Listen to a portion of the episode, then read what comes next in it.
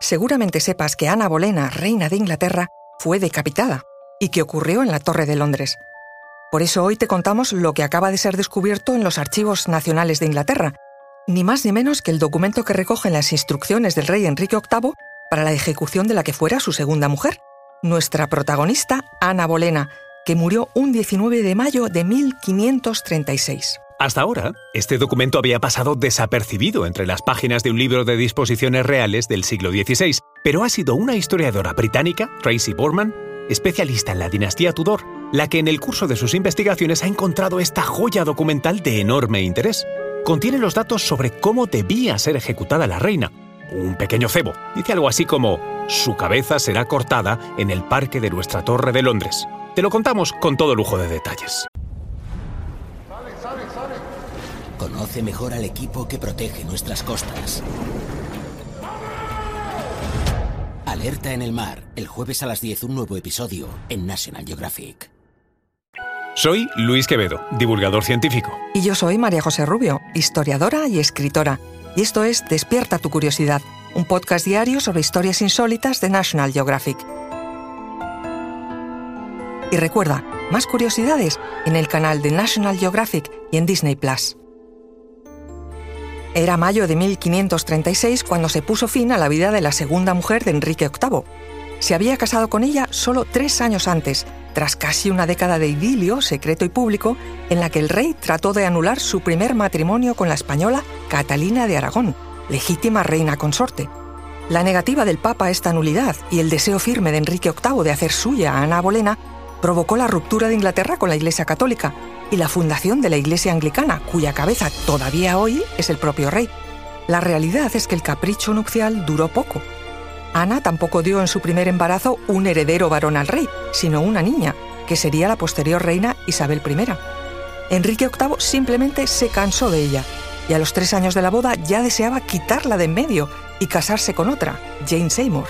El método fue cruel. Ana Bolena iba a ser la primera reina inglesa en ser ejecutada. Los cargos, adulterio y alta traición.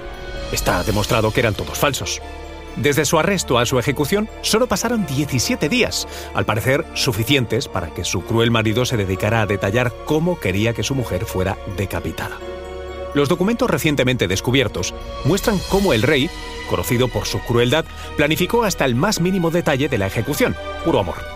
Quería que todo saliera bien y sobre todo que no se hiciera a toda prisa. Quería evitar contratiempos y crueldad añadida e innecesaria.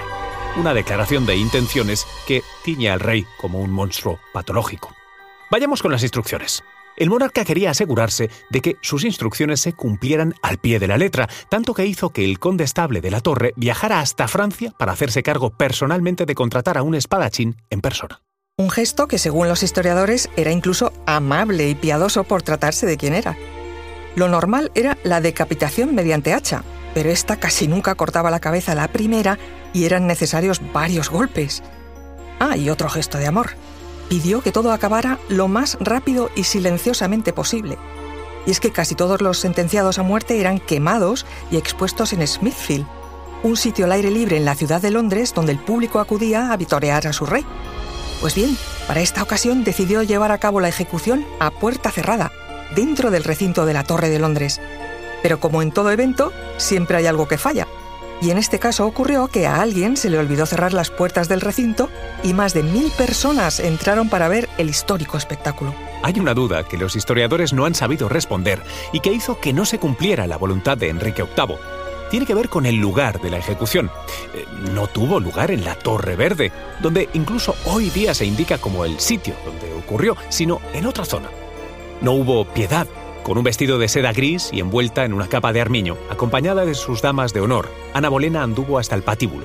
Unos minutos más tarde era decapitada. Tenía poco más de 30 años. En la cabeza de los presentes retumbaron estas palabras. No he venido aquí para acusar a nadie, sino que rezo a Dios para que salve a mi rey soberano y al de ustedes, y le dé mucho tiempo para reinar, pues es uno de los mejores príncipes en el mundo, quien siempre me trató tan bien que no podía ser mejor.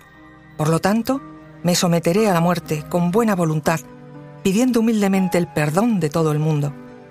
Y así tomo mi partida del mundo y de todos ustedes, y cordialmente les pido que recen por mí Oh Señor, ten misericordia de mí. A Dios encomiendo mi alma. Los verdaderos cargos que se le imputaron, no haberle dado un hijo varón al monarca Enrique VIII. Recuerda que Despierta tu Curiosidad es un podcast diario sobre historias insólitas de National Geographic. Disfruta de más curiosidades en el canal de National Geographic y en Disney Plus. No olvides suscribirte al podcast y darle like si has disfrutado con nuestras historias.